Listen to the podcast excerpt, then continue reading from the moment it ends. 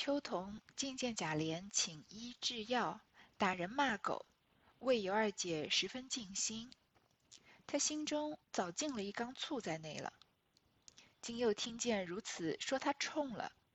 凤姐儿又劝他说：“你暂且别处去躲几个月再来。”秋桐便气得哭骂道：“李那起混咬舌根，我和他井水不犯河水。”怎么就冲了他？好个矮八哥，在外头什么人不见，偏来了就有人冲了。白眉赤脸，哪里来的孩子？他不过指着哄指着哄我们那个棉花耳朵的爷罢了。纵有孩子，也不知姓张姓王。奶奶稀罕那杂种羔子，我不喜欢。谁不会养？一年半载养一个，倒还是一点掺杂没有的呢。骂的众人又要笑。又不敢笑。尤二姐因为失去了一个孩子，非常的这个伤心，一条命啊，十也去了八九了。所以贾琏为了她非常的尽心，因为贾琏也对尤二姐也是有过感情的，所以他看到尤二姐这样，他也不希望尤二姐真的就死了。那秋桐看到贾琏到处请医治药，非常的着急啊，为尤二姐很尽心尽力。他心里面早就进了一缸醋在内了，他很吃醋，因为他自己觉得我是假设赏给贾琏的人，而且我是新来的，贾琏常常跟他都已经分不开的，结果忽然之间注意力好像又被尤二姐分去了一点，秋桐秋桐的心里就特别的不平衡。而且凤姐这里又劝他，但是凤姐是。表面上是劝，其实是在激怒他。他说：“你暂且去别处躲几个月再来。”首先，这个算卦就是凤姐找人来算的，说属兔的阴人就是专门指着就秋桐的。然后劝他呢，也不是劝他要忍气吞声一些，是劝他出去躲一躲再回来。那秋桐不是这个没有头脑的人，是非常好激的嘛。他就气得哭骂道：“说理那些混咬舌根的，我和尤二姐井水不犯河水，我怎么就能冲了他了呢？”然后。又把他讲的很尤二姐讲的很难听啊，说好个爱八哥，八哥不就是喜欢说话，跟什么人都就是什么人都能来斗一斗嘛。他说他在外头什么人不见，他之前作风又不是检点的人，偏偏来了贾府就能有人冲到他了。白眉赤脸，哪里来的孩子？他的孩子还不知道是谁呢，信不信贾呢？这就对女那个时候对女人来说就是很大的侮辱了。不过是哄着我们那个棉花耳朵的爷罢了，也就是贾琏，他耳根软，被你哄一哄。即使有孩子啊，也不知道姓张姓王。说奶奶你稀罕那个杂种羔子，我不喜欢。你你心疼他流掉的那个，还不知道是不是贾家的种呢？我可不喜欢他。谁不会养啊？一年半载养一个，倒还是一点掺杂没有的呢。我要到时候我给贾琏生个孩子，那还纯正纯正，保证是贾琏的种呢。不像尤二姐这种水性杨花的人，生出来也不知道是谁的。骂的众人又要笑，又不敢笑。其实这里你。说起来很简单的一句话，众人又要笑又不敢笑，但是你以尤二姐的角度听是很寒心的，就是没有人站在她这一边。如果有人站在她这边，有人知道她是嫁进贾府以后是什么样的品行的话，会帮她说一句话，说你不要这样乱说，因为你你说一个女人的孩子不是她的丈夫的，是一个对这个女人很大的侮辱，即使到今天也是对一个女人很大的侮辱，对吗？但是没有人帮尤二姐说这句话，大家都是觉得秋桐这个骂人啊，骂的好笑，但是又不敢笑，不敢笑只是拒着这个凤姐的淫威而已，也不是说真的想要帮尤二姐。可巧邢夫人过来请安，秋桐便哭告邢夫人说：“二爷奶奶要撵我回去，我没了安身之处，太太好歹开恩。”邢夫人听了，慌得数落凤姐儿一阵。又骂贾琏，不知好歹的种子，凭他怎不好？是你父亲给的，为个外头的，为个外头来的撵他，连老子都没了。你要撵他，你不如还你父亲去倒好。说着，赌气去了。秋桐更又得意，索性走到他窗户根底下，大哭大骂起来。尤二姐听了，不免更添烦恼。正好这个时候，邢夫人来看一看尤二姐身体怎么样了，因为毕竟少掉了贾家的一个孙子嘛。秋桐就哭着告诉邢夫人说啊，说二爷奶奶要撵我回去，以后我没有安身之处，太太你好歹开恩再收留我吧。邢夫人跟秋桐一样是个没脑子的人，她听了就赶快慌忙数落凤姐儿一阵。邢夫人最大的最怕的是什么呢？就是得罪了贾赦。她就像其实她的目标跟秋桐跟尤二姐没有什么区别，她的一辈子就是攀附着一个男人活的。所以假设看中了鸳鸯，邢夫人就巴巴的去讨鸳鸯来，讨不到她还生气，然后还觉得自己帮自己的丈夫做了一件大事情，对吗？所以这里。对不起，这里刚刚秋桐要跟他来告状的时候，就说我他要赶我回去，他要赶回去的话，那不就是贾琏当场给贾赦揭揭不开面子吗？那这样子邢夫人就怕自己受到波及，所以她慌的数落凤姐，又骂贾琏，说你们不知好歹，秋桐再怎么不好，也是你父亲给的，为个外头来的，为个外室，要把你父亲给你的妾给撵走。连老子都没了，你是不是把贾赦也不放在眼里啊？你要撵他，你不如还你父亲去倒好。说着呢，赌气就走了。那秋桐这下有邢夫人撑腰，她就更得意了，索性走到尤二姐的窗户根底下，大哭大骂起来。秋桐以前就没有少骂尤二姐，所以尤二姐这个心里的心病啊，有一部分就是秋桐造成的。现在秋桐有人撑腰了，又继续在尤二姐的窗下大哭大骂她，这样二姐听了不免更添烦恼。还记得前面来诊断后，在这个胡庸医之后的那个医生来诊断尤二姐，就说啊，她命里时已经去了八九了，就是要好好的休息，然后呢，不能再多听窗外的烦心事。可是偏偏啊，这些烦心事就是要站在他窗外让他听，对吧？所以尤二姐的病就不可能再往好的方向走了。晚间，贾琏在秋桐房中歇了，凤姐已睡，平儿过来瞧她。又悄悄劝他，好生养病，不要理那畜生。尤二姐拉他哭道：“姐姐，我从到了这里，多亏姐姐照应，为我，姐姐也不知受了多少嫌弃。我若逃得出命来，我必报答姐姐的恩德；只怕我逃不出命来，也只好等来生吧。”平儿也不禁滴泪说道。想来都是我坑了你，我原是一片痴心，从没瞒他的话。既听见你在外头，岂有不告诉他的？谁知生出这些个事来。尤二姐忙道：“姐姐这话错了，若姐姐便不告诉他，他岂有打听不出来的？不过是姐姐说的在先。况且我也要一心进来，方成个体统，与姐姐何干？”二人哭了一回，平儿又嘱咐了几句，夜已深了，方去安息。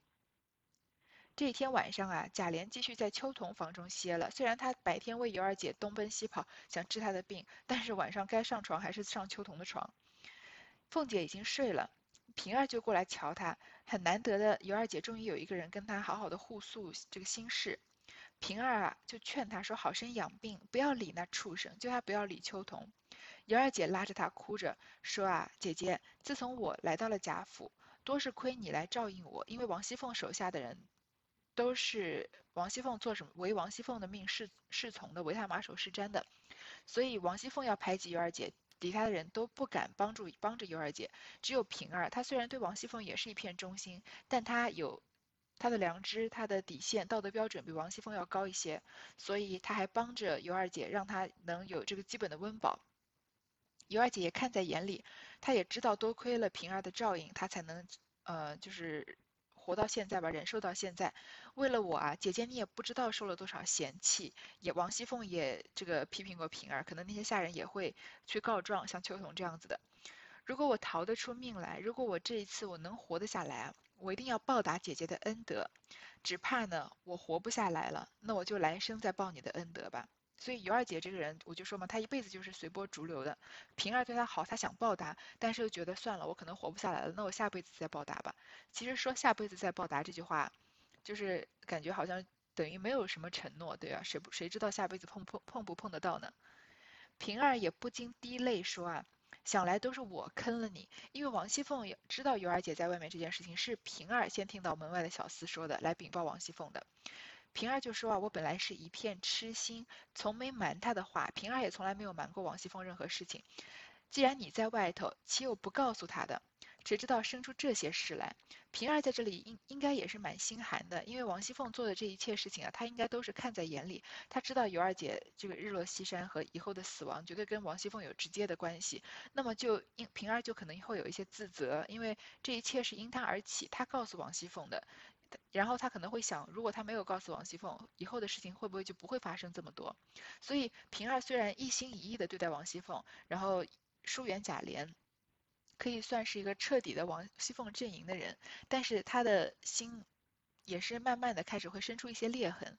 就从一开始这个贾琏在外面偷腥的时候，他们王熙凤冲着平儿一顿乱打，因为他不敢打贾琏。然后到现在为了尤二姐的事情骂平儿，说我们家的猫倒是会偷鸡，然后而且当着平儿的面啊做了很多这个事情。如果说是放高利贷这些事情对平儿没有什么直接的影响，那平儿可能不会对此对他有什么看法。但是害死尤二姐对于平儿来说就是一个太沉重的这个手段就过于激烈了，所以很有可能在《红楼梦》的后期啊，平儿和王熙凤中间会生出一些嫌隙来。平儿呢说，觉得是自己坑了尤二姐，尤二姐就赶快说啊，姐姐你这话错了，如果你不告诉她，她也是能打听得出来的，所以你不要自责了，不过是你先说了而已。而且呢，我本来就一心想要进贾府，方成个体统。我前面说过很多次吧，这个尤二姐一心就是想要名正言顺的做贾琏的妾的，所以她不认为，她也不怪平儿，她到死也不怪平儿。两个人哭了一回啊，平儿又嘱咐了几句，夜已深了，方去安息。谁知道平儿这一次跟尤二姐这样互诉衷肠啊，就是她最后一次跟尤二姐说到话了。这里尤二姐心下自私，病已成事，日无所养，凡有所伤，料定必不能好。况胎已打下，无可悬心，何必受这些灵气？不如一死，倒还干净。常听见人说。生金子可以坠死，岂不比上吊自刎又干净？想必扎正起来，打开箱子，找出一块生金，也不知多重，狠命含泪便吞入口中，几次狠命直搏，方咽了下去。于是赶忙将衣服首饰穿戴齐整，上炕躺下了。当下人不知，鬼不觉。尤二姐心里就想啊，病已成势，这个病啊已经变，已经成了一个势头了，已经成型了。日无所养，凡有所伤，这个病根已经落下了。我这么长时间啊，也没有养好，反而元气大伤。料定我这个病呢，也是不能好的，可能只会身体情况越来越差。而且啊，胎已经打下，无可悬心，孩子已经没有了，他没有什么好留恋的了，何必要受这些灵气呢？不如就死了，死了倒还干净。这里就是明显的尤二姐有这个忧郁症的症状，所以她是死于自杀的。然后她是怎么自杀的呢？因为尤二姐是个多么美丽、多么漂亮的这个爱惜自己、爱惜自己美貌的女孩子，所以她死呢，她也不想要上吊自刎这些这个死相很难看的事情的这个死法，所以她听说啊生金子可以把人坠死，她就想死的时候也能干干净净、漂漂亮亮的。所以呢，他就扎正着起来，打开箱子，找了一块生的金子，也不知道这金子有多重，就狠命含泪吞入口中。然后这金子大嘛，这个喉咙的这个食管食道比较小，比较小，他几次狠命的直搏撸脖子，才把这个金子啊咽了下去。然后赶忙将衣服首饰穿戴齐整，上炕就躺下了。当下人不知鬼不觉，他死了，他。准他已经有了这个赴死的决心，在把金子吞下去之后呢，还用衣服还把衣服首饰穿戴齐整，因为他想漂漂亮亮的走，就上炕躺下来，没有人知道这一切，因为也没有什么人来伺候尤二姐了嘛。这就是尤二姐的最后一夜，这个她的心里有很多这个悲壮的想法，但是没有人能目睹这一切，她别人只能看到她这样子，就是穿戴整齐的去世了。而且我们这里看出来，尤二姐是一个有必死的决心，所以她就狠命含泪把这个金子吞到口里面，狠命直搏方咽了下去。有一些人就是有必死决心的时候，不管怎么样都是就是死亡都是可以成立的。比如说用这个，有人是用这个在这个浴室里面用绳子吊着脖子，然后坐在那里，只是把凳子一踢往下坐就死了。所以其实是在过程中，他只要想站起来，他只要站起来就不会窒息死亡，对吗？但是可见他的这个死亡的意志有多坚决，所以他就是一心要赴死。尤二姐也是一心赴死的。至于生金子可不可以真的把人坠死呢？我们这里就不多深谈了，因为这是小说的一种写作手法。我认为生金子是没没办法把人坠死的，唯一的可能就是你他堵塞到你的食管，或者是就是所谓的噎住了，喘喘不过气来。但是尤尤二尤二姐这里明显是把金子吞下去以后还能起来，把衣服首饰穿戴齐整才死的。好，这里我们就认为一个呃就是。美丽的女子，她她的死也是很有诗意的，就不要多去想她的合理性了。到第二日早晨，丫鬟媳妇们见她不叫人，乐得且自己去梳洗。凤姐便和秋桐都上去了。平儿看不过，说：“丫头们，你们就只配没人心的打着骂着使也罢了，一个病人也不知可怜可怜。他虽好信儿。”你们也该拿出个样来，别太过迂了，墙倒众人推。丫鬟听了，急推房门进来看时，却穿戴的齐齐整整，死在炕上。于是方吓慌了，喊叫起来。平儿进来看了，不禁大哭。众人虽素习惧怕凤姐，然想尤二姐实在温和怜下，比凤姐原强。如今死去，谁不伤心落泪？只不敢与凤姐看见。第二天早晨啊，丫鬟和媳妇看到、听到尤二姐也不叫人去服侍，他们就乐得自己去梳洗自己的，也没有人真的去伺候尤二姐。凤姐呢，就和秋桐都先去请安了。平儿在这里，因为凤姐不在，所以平儿。可以做主，他就跟这些丫头说啊，说你们就配没人心的，打着骂着使也罢了，你们就只配被那些严厉的主人啊打骂着使唤。他一个病人，你们也不知道可怜可怜。虽然他性情好啊，你们也该拿出个样儿来。你们是仆人啊，你们是要伺候主人的，也别太过迂了，也不要太过分了。这个墙倒众人推啊。丫鬟听了。平儿呢使唤呢，就赶快推房门进来看尤二姐，然后就看到她穿戴的齐齐整整，死在炕上，然后才方吓得慌了，就叫起来。平儿看到呢，就不禁大哭起来，因为她前一天晚上才跟尤二姐互诉过衷肠，谁能想到那那就是他们最后一次说话呢？所以大家虽然平常啊都惧怕凤姐，但是尤二姐人已经死了，而且她平常实在温和怜下，对下人都挺好的，比凤姐要强很多。所以她死去呢，人人都很伤心，只是不敢让凤姐看见。当下何宅皆知，贾琏进来，搂尸大哭不止，凤姐也假意哭。狠心的妹妹，你怎么丢下我去了，辜负了我的心？尤氏、贾蓉等也来哭了一场，劝住贾琏，贾琏便回了王夫人，讨了梨香院停放五日，挪到铁槛寺去。王夫人依允，贾琏忙命人去开了梨香院的门，收拾出正房来停灵。贾琏嫌后门出灵不祥，便对着梨香院的正墙上通街现开了一个大门，两边搭棚。安坛场做佛事，用软榻铺了锦缎轻褥，将二二姐抬上榻去，用青单盖了。八个小厮和几个媳妇尾随，从内子墙一带抬往梨香院来。那里已请下天文生预备。接起青单一看，只见这尤二姐面色如生，比活着还美貌。贾琏又搂着大哭。只叫奶奶，你死的不明，都是我坑了你。尤二姐这一死啊，贾府上下全部都知道了。贾琏进来搂着尤二姐的尸体大哭不止，凤姐呢也假装在哭，说啊可心狠心的妹妹，你怎么丢下我走了，辜负了我的心？当然她心里怎么想的，我们都很很清楚了。尤氏和贾蓉呢也来哭了一场，劝住贾琏。贾琏呢就回了王夫人。讨了这个梨香院，停放了五日的这个尤二姐的棺材，然后挪到铁槛寺去。所以贾琏还是在尤二姐死了之后，他失去了才知道珍惜，所以他一定要让尤二姐葬在贾家的家庙的铁槛寺里面。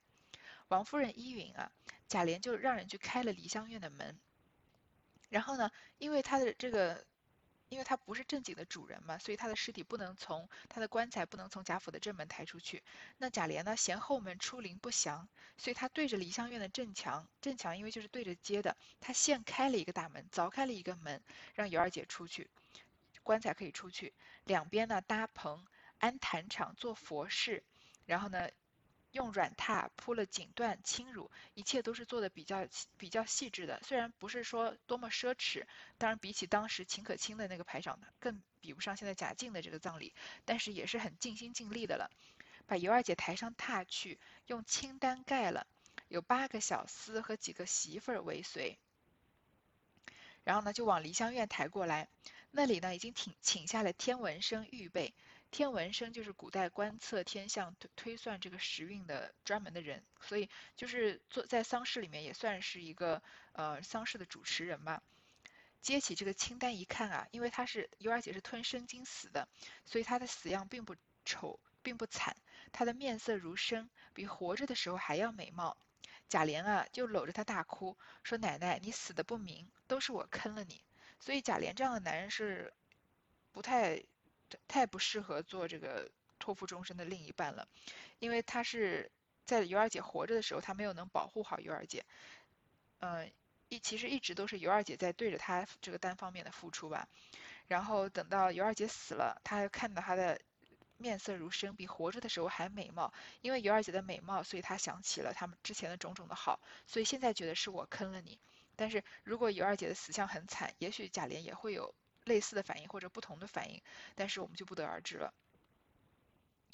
贾蓉忙上来劝：“叔叔解着些儿，我这个姨娘自己没福。”说着又向南指大观园的界墙。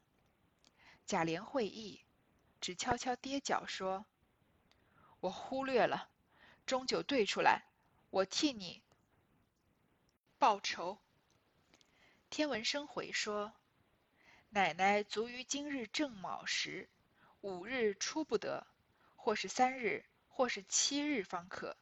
明日寅时入殓大吉。”贾琏道：“三日断乎使不得，竟是七日。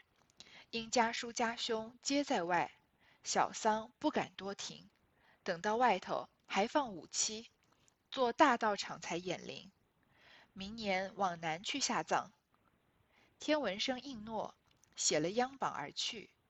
宝玉已早过来陪哭一场，众族中人也都来了。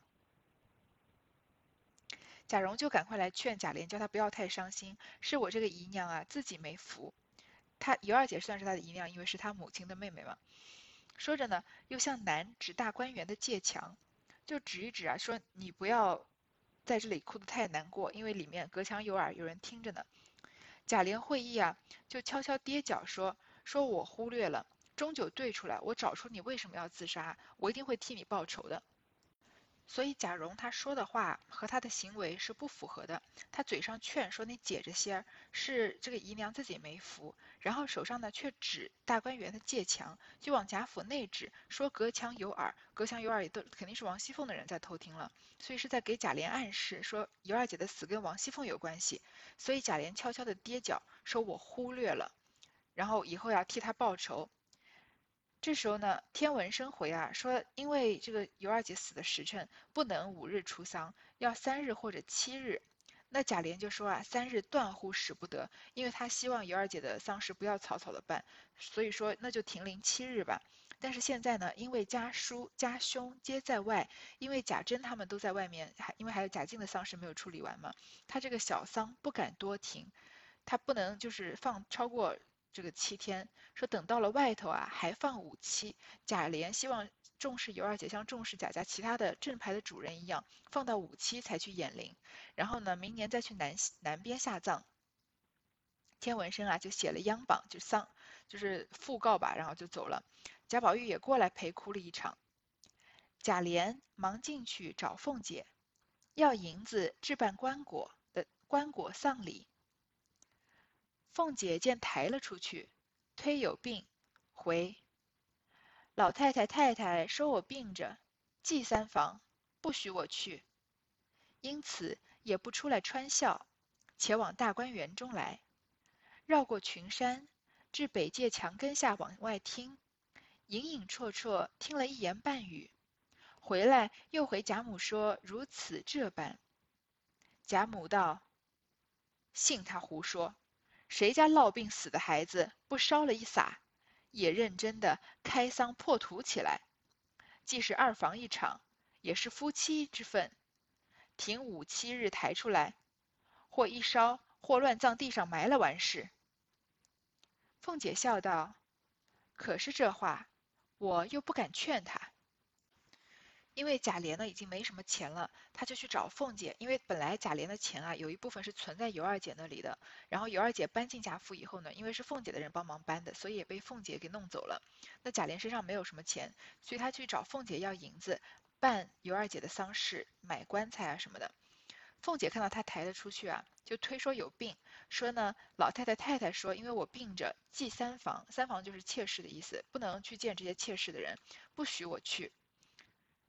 因此呢，也不出来穿孝，然后呢，往大观园来啊，在北界的墙根下听，偷听贾琏他们在做什么，回来又回贾母说如此这般，贾母就是贾母是以为这个尤二姐是落病死的，她说谁家的落病死的孩子不是烧了一撒，因为害怕这个病传染吗？她怎么能认真的开丧破土起来，还说要南下去下葬呢？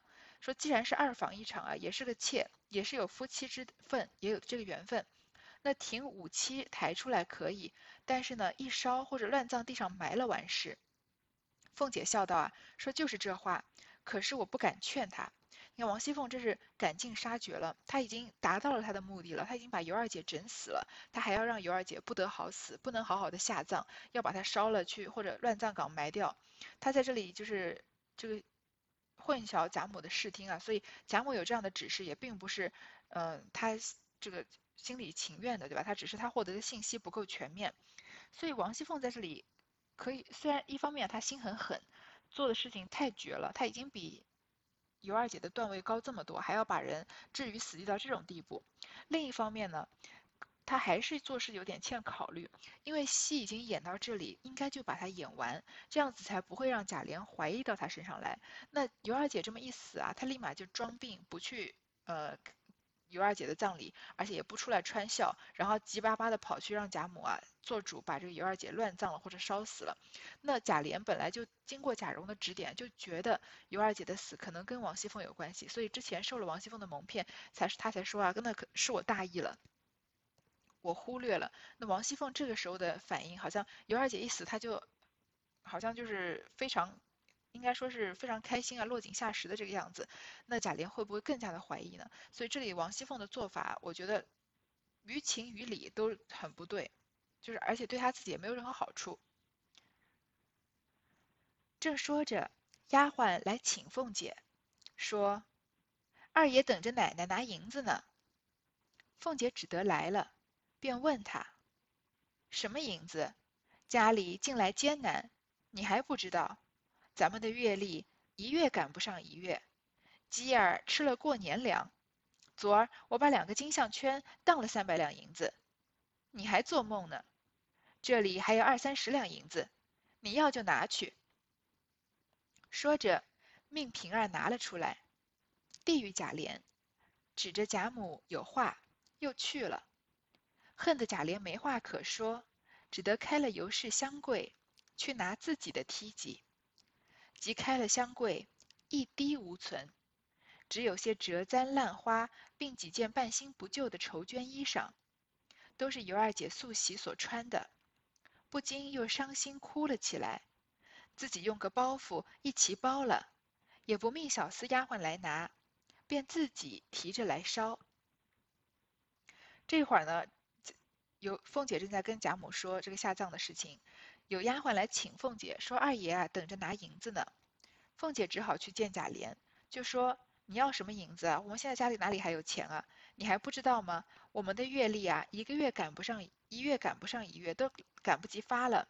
鸡儿吃了过年粮，把过年的储备都已经吃了，就是入不敷出了嘛。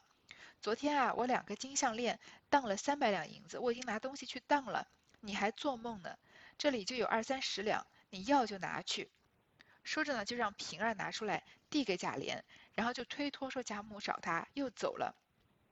恨的贾琏啊，没话可说。贾琏在这个时候应该是恨极了王熙凤的，只好自己去开尤氏的箱柜，拿自己的梯级，因为他平常自己给一些钱让尤氏帮他收着。但是开了箱柜，哪里还有可能有钱呢？经过王熙凤的手，怎么可能还有钱留下来呢？一滴无存，只有一些折簪烂花，尤氏平常佩戴的，呃，尤二姐平常佩戴的一些首饰，还有一些半新不旧的衣裳。她看到这些啊，又伤心的哭了起来。一个是死的时候比活着的时候还要活，这个活生生还要美丽的妾室；一个是要对这个妾室赶尽杀绝。他死了连一点钱都不愿意出的，还把自己的梯级拿走的妻子。你说贾琏会不会是不是非常的恨王熙凤？所以一从二令三人目，贾琏后面休王熙凤有一个原因，也是想要为尤二姐报这个仇。他看到尤二姐的东西啊，他就伤心的哭了起来，用包袱把它包起来了，也不让小厮或者丫鬟来拿，自己就提着来烧。平儿又是伤心又是好笑，忙将二百两一包的碎银子偷了出来，到厢房拉住贾琏，悄递与他，说：“你只别作声才好，你要哭，外头多少哭不得，又跑了这里来点眼。”贾琏听说。便说：“你说的是。”接了银子，又将一条裙子递与平儿，说：“这是他家常穿的，你好生替我收着，做个念心儿。”平儿只得接了，自己收去。贾琏拿了银子与众人，走来命人先去买板，好的又贵，中的又不要。贾琏骑马自去要瞧。至晚间，果抬了一副好板进来，价银五百两赊着，连夜赶造，一面分派了人口穿孝守灵，晚来也不进去，只在这里半宿。要知端地，且听下回分解。平儿看到贾琏啊，这个时候一点钱都拿不出来，又是伤心又是好笑，就自己偷偷的把两百两一包的碎银子偷了出来。他一方面是为了。尤二姐一方面也是为了贾琏，她到厢房呢，偷偷把钱给贾琏，说你不要做声才好。你看一个男人活到这个程度是窝囊成什么样子，跟自己妻子要钱要不到，居然要自己的通房丫头去偷自己妻子的钱给他来埋葬自己的妾，所以贾琏做到这人做到这个地步，应该是可以说是非常失败了。说你要哭啊，你外面多少哭不得，你去外面哭，不要在王熙凤这里哭。这已经是第二个给贾琏提示的人了。这里平儿的。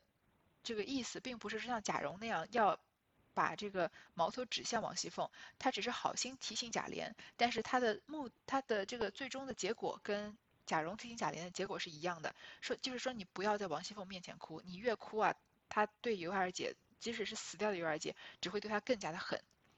贾琏听了呢，就说你说的是，就接了银子，把以前尤二姐平常穿的一条裙子递给平儿，让她收着，她以后好做个念想。